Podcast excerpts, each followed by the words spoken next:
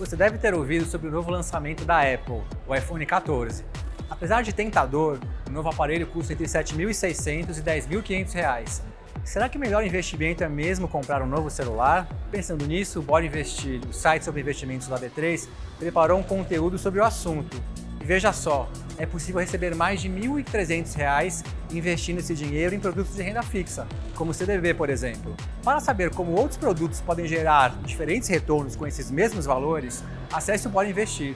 O link está aqui na descrição do vídeo. E faltam 5 dias para o MKBR. Você já se inscreveu? Aproveita, porque nele você vai ter acesso a conteúdos de graça. Grandes nomes do setor vão debater sobre os desafios e as propostas para desenvolver ainda mais o mercado de capitais brasileiro. E o Ibovespa B3 fechou o dia em queda de 0,22%, aos 110.546 pontos. A empresa com melhor desempenho foi a Pets, com alta de 6,53%.